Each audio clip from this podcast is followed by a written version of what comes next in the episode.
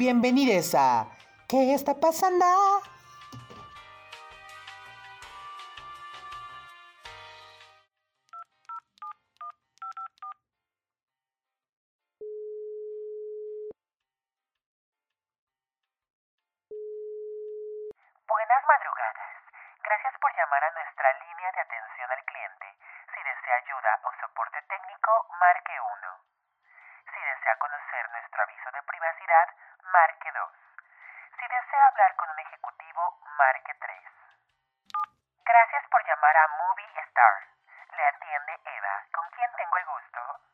Con un cliente muy enojado, llamo para quejarme de nuevo por la mala conexión del Internet de las cosas. Señor enojado, disculpe las molestias. Hemos detectado un incidente en su zona que es ajeno a nosotros. ¿Cómo? Pero si apenas ayer hubo otra falla que según ustedes arreglaron. Lo sentimos mucho, pero es por el 5G. ¿El 5G? Esa cosa ni ha llegado por estos lares.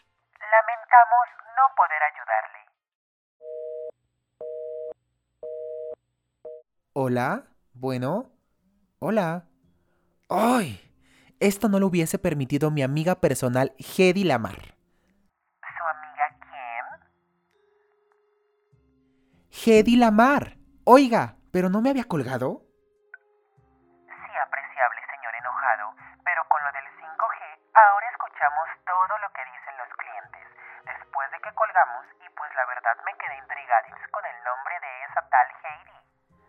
No es Heidi, es Hedy. ¿Y eso? ¿Cómo por qué? Pues no más. ¿Quién es o qué? Cuénteme. ¿Cómo? ¿No conoces la historia de esta mujer?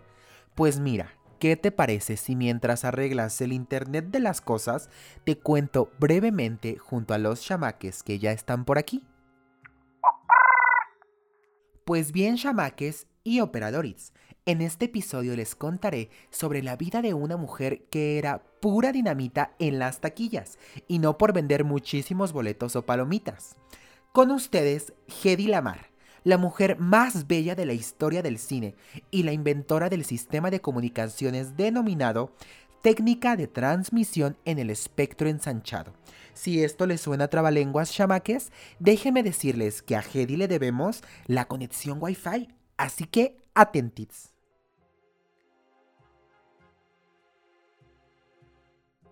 Nació en Viena el 9 de noviembre de 1914 como Hedwig Eva Maria Kisler.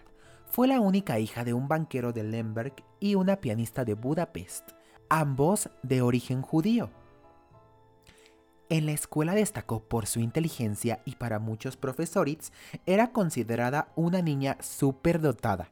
En su casa creció escuchando las melodiosas interpretaciones de su madre al piano y ella misma desde pequeña también tocó este instrumento a la perfección.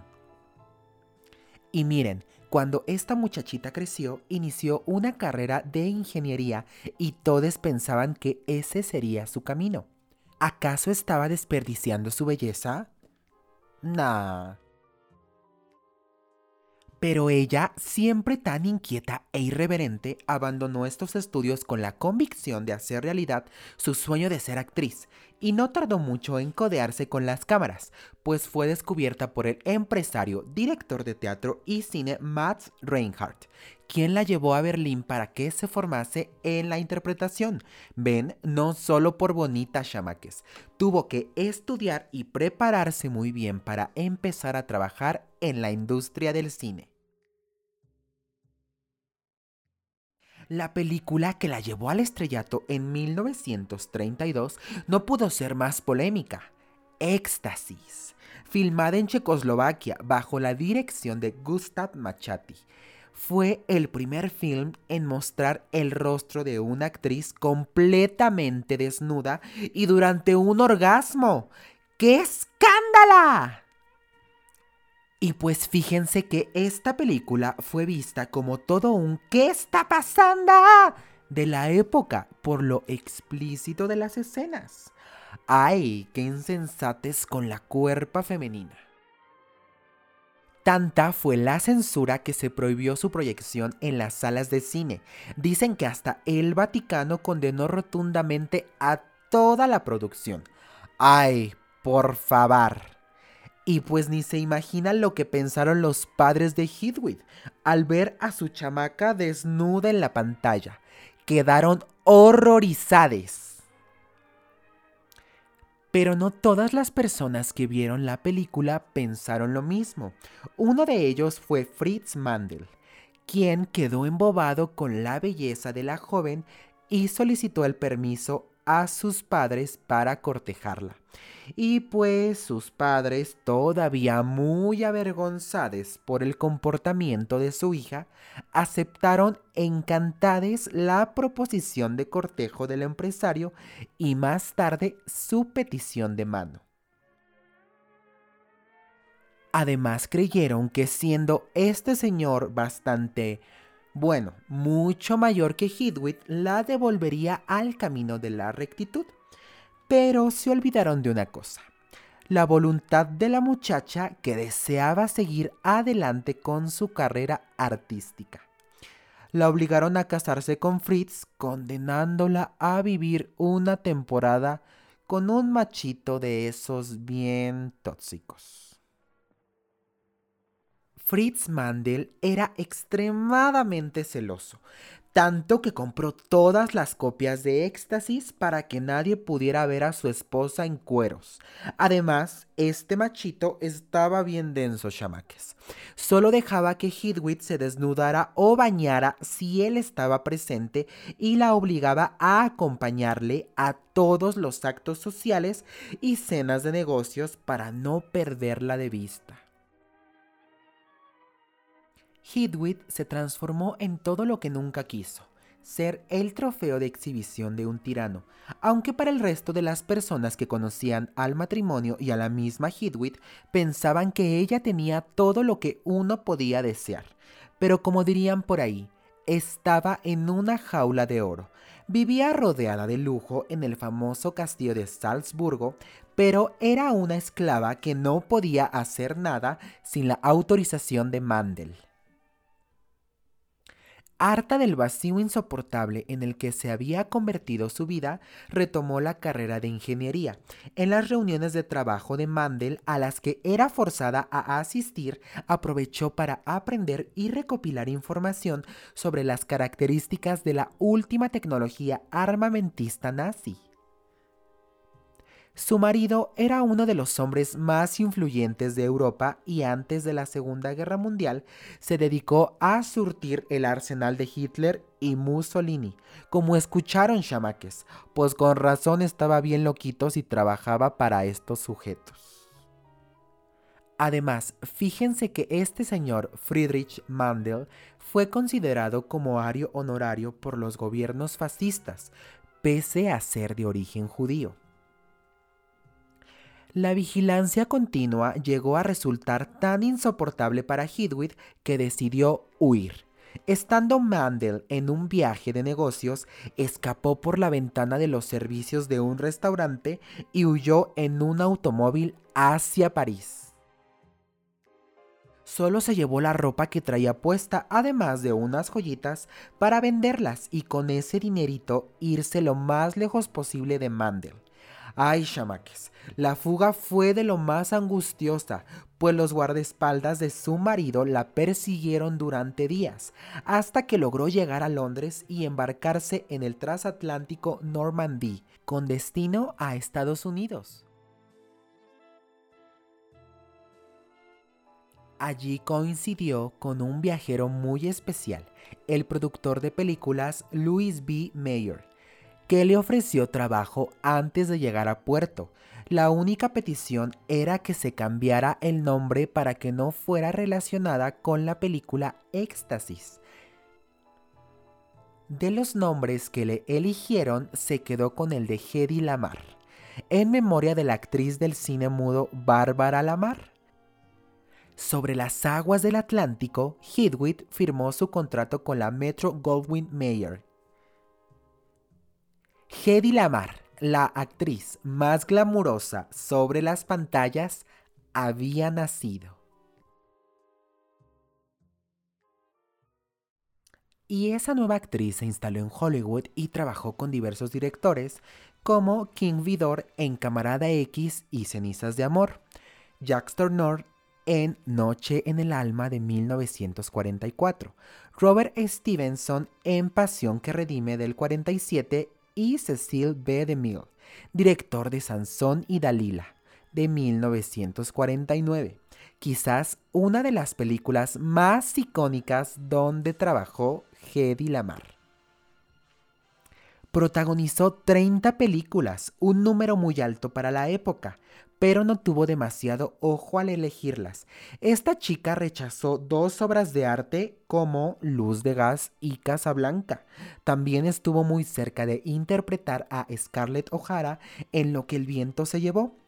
Sin embargo, su imagen deslumbrante la convirtió en una verdadera estrella emergente de los años 30.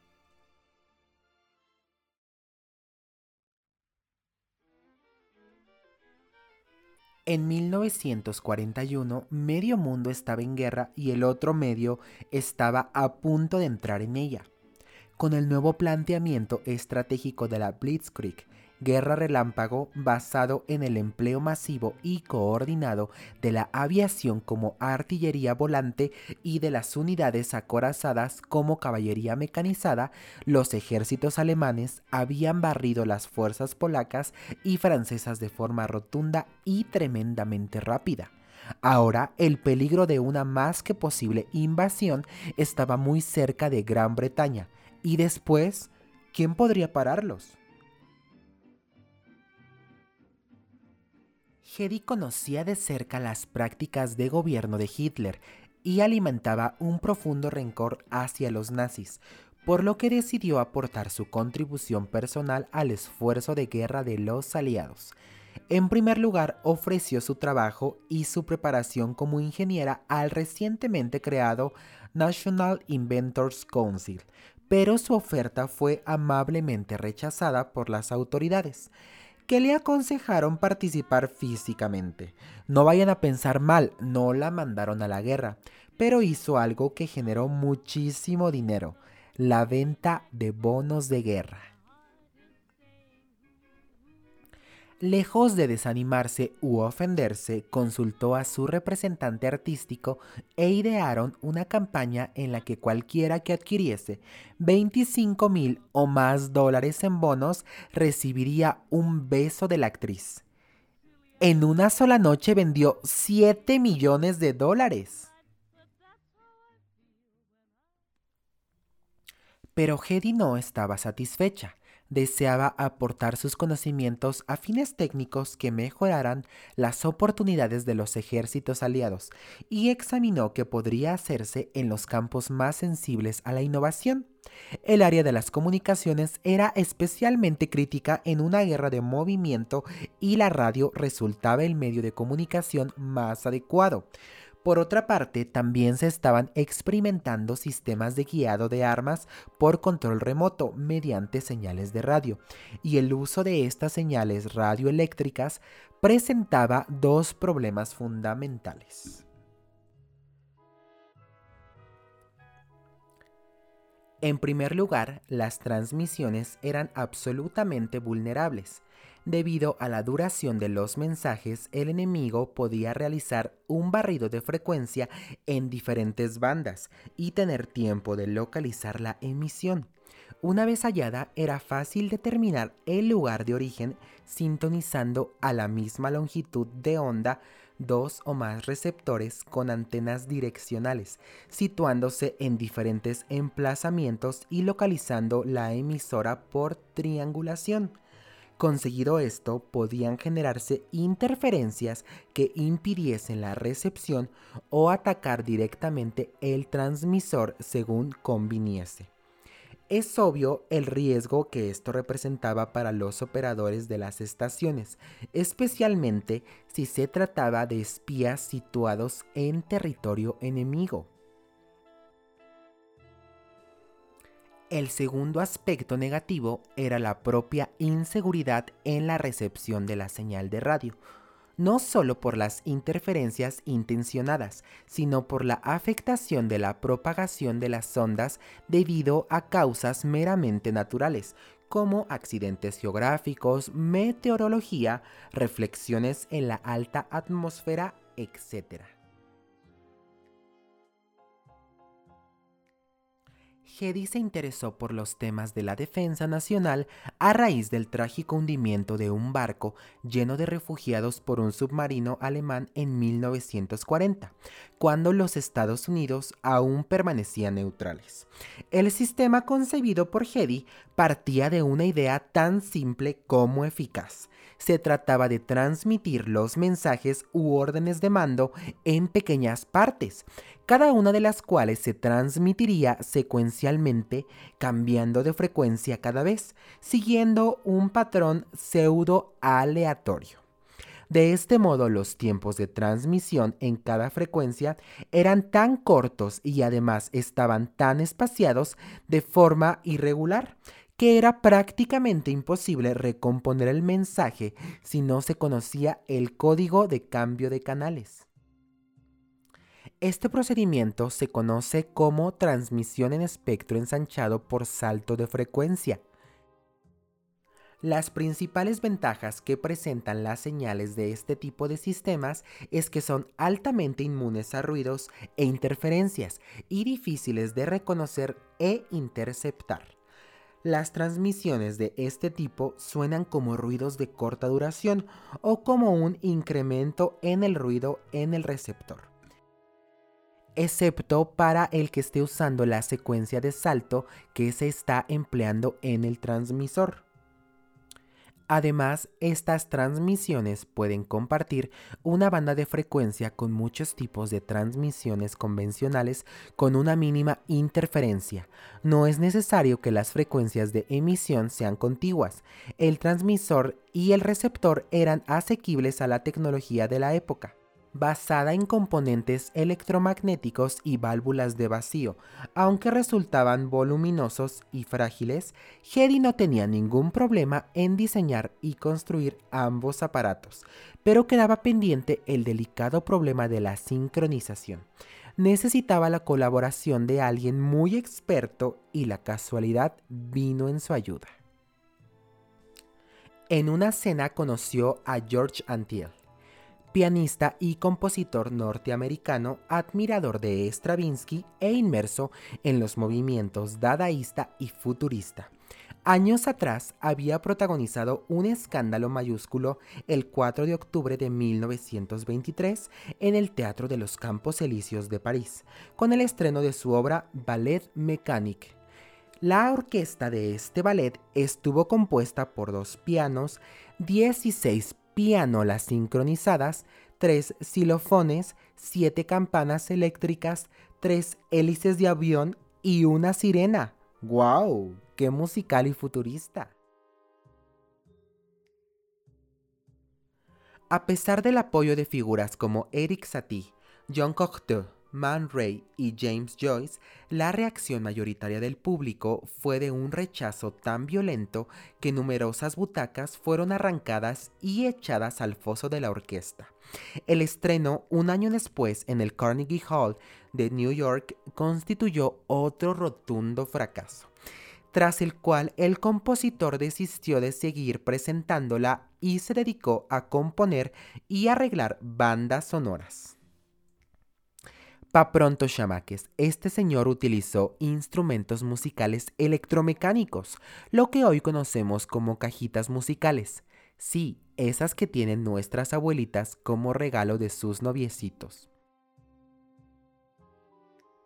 Muy aparte de las opiniones de la crema innata de les musicólogos, lo cierto es que Antil había logrado sincronizar sin cables 16 pianolas que formaban parte de la orquesta mecánica, y esta precisión era justamente lo que Hedy estaba buscando.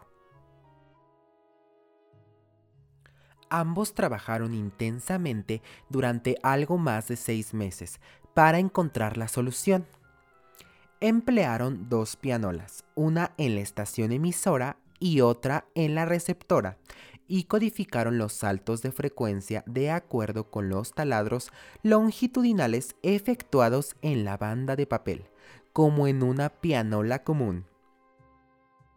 La secuencia de los saltos solo la conocería quien tuviera la clave, bueno, la melodía, lo que aseguraba el secreto de la comunicación. Los motores de arrastre de ambos dispositivos estaban sincronizados por mecanismos de relojería de precisión y además el transmisor emitía periódicamente una señal de sincronismo para compensar cualquier desviación. El 10 de junio de 1941 presentaron al registro la solicitud de patente Secret Communication System, que les fue concedida el 11 de agosto de 1942, cuando Estados Unidos ya estaba en guerra con Japón y Alemania. Hedy firmó con su apellido de casada, Markey, que apenas utilizó durante un par de años. La patente interesó a los militares, pero suscitó diversas opiniones.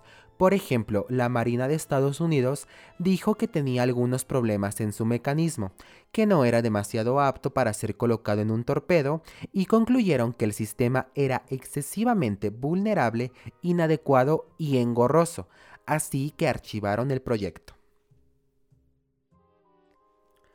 Lamar y Antil no insistieron, se olvidaron del tema y volvieron a la cinematografía. Pero si bien la idea era difícil de llevar a la práctica a principios de los años 40, el enorme progreso de la electrónica con la invención del transistor hizo factible su utilización. En 1957, ingenieros de la empresa estadounidense Sylvania Electronic System Division desarrollaron el sistema patentado por Hedy y George, que fue adoptado por el gobierno para las transmisiones militares tres años después de caducar la patente. La primera aplicación conocida se produjo poco tiempo después, durante la crisis de los misiles de Cuba en 1962, en la que la Fuerza Naval enviada por los Estados Unidos empleó la conmutación de frecuencias para el control remoto de boyas rastreadoras. Después de Cuba, se adoptó la misma técnica en algunos dispositivos utilizados en la guerra de Vietnam y más adelante en el sistema norteamericano de defensa por satélite, MILSTAR. Actualmente, muchos sistemas orientados a voz y datos, tanto civiles como militares, emplean sistemas de espectro ensanchado, entre ellos todas las tecnologías inalámbricas de las que disponemos en la actualidad chamaques. La telefonía, el Wi-Fi o el Bluetooth se basan en el cambio aleatorio de canal. Ven cómo gracias a esta inteligentísima y hermosa mujer, por supuesto, podemos chismear con nuestros amices por la Internet de las cosas. O en esta época bien difícil con el bicho este, podemos mantenernos en casita y conectados.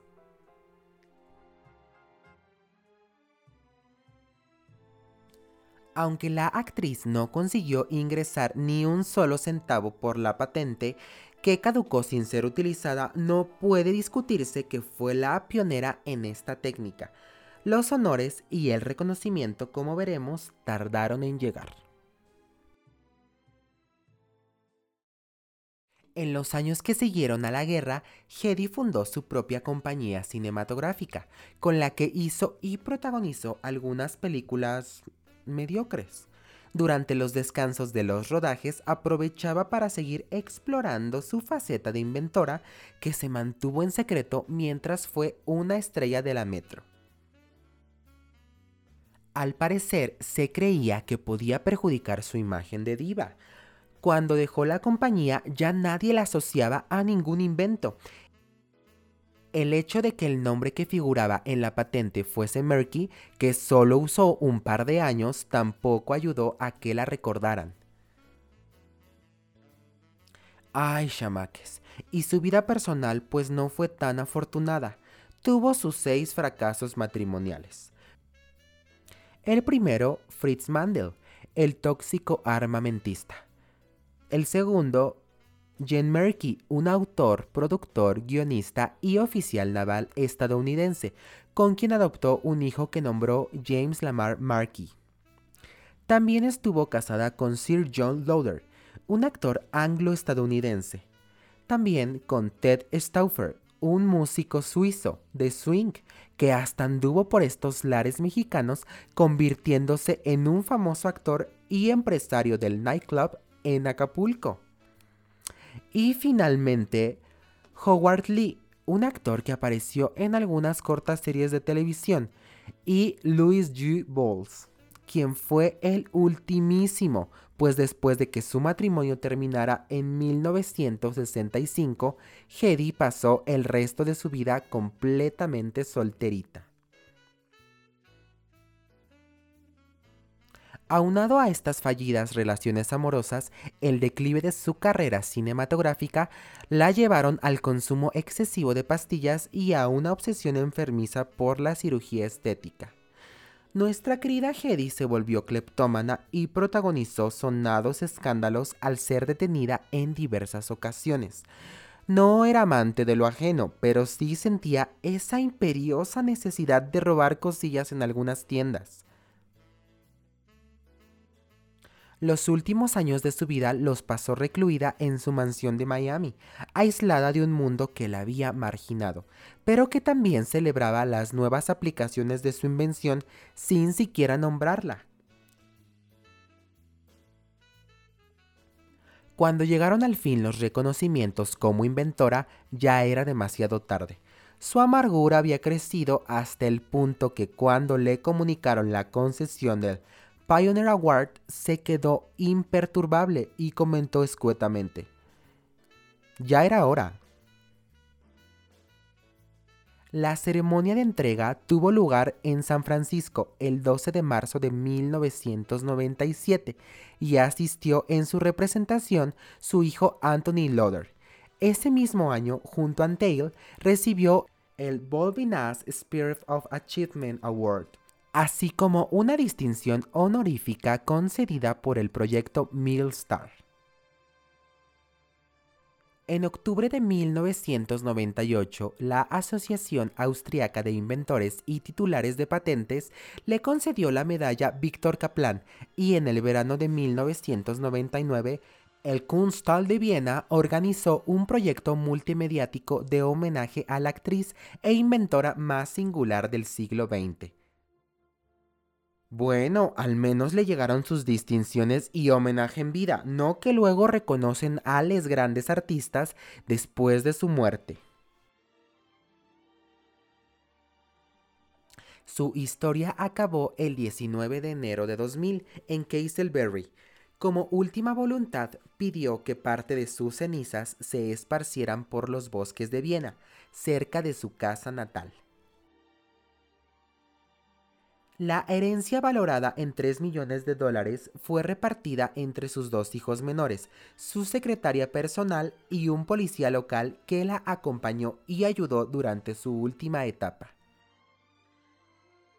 Después de su muerte, su hijo cumplió con sus deseos. La mitad de las cenizas cubrió los bosques vieneses, mientras que la otra fue entregada al consistorio vienés para que las enterraran en un memorial pero estos pidieron ahí humildemente mil euros por la lápida, precio que el hijo de la mar no podía costear. Finalmente, 14 años después de su muerte, el 7 de noviembre del 2014, recibió su merecido homenaje en Viena.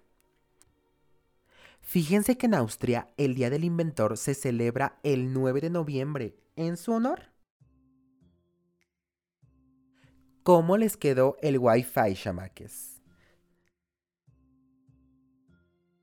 Recuerden que somos promotores culturales comunitarios y que pueden encontrarnos en Facebook, Instagram, Twitter, YouTube, su Spotify, SoundCloud y en TikTok. Una cosa más, no se les olvide escribirnos sus comentarios y compartir este podcast con sus amices, familia o con quien ame los chismecitos culturales tanto como yo.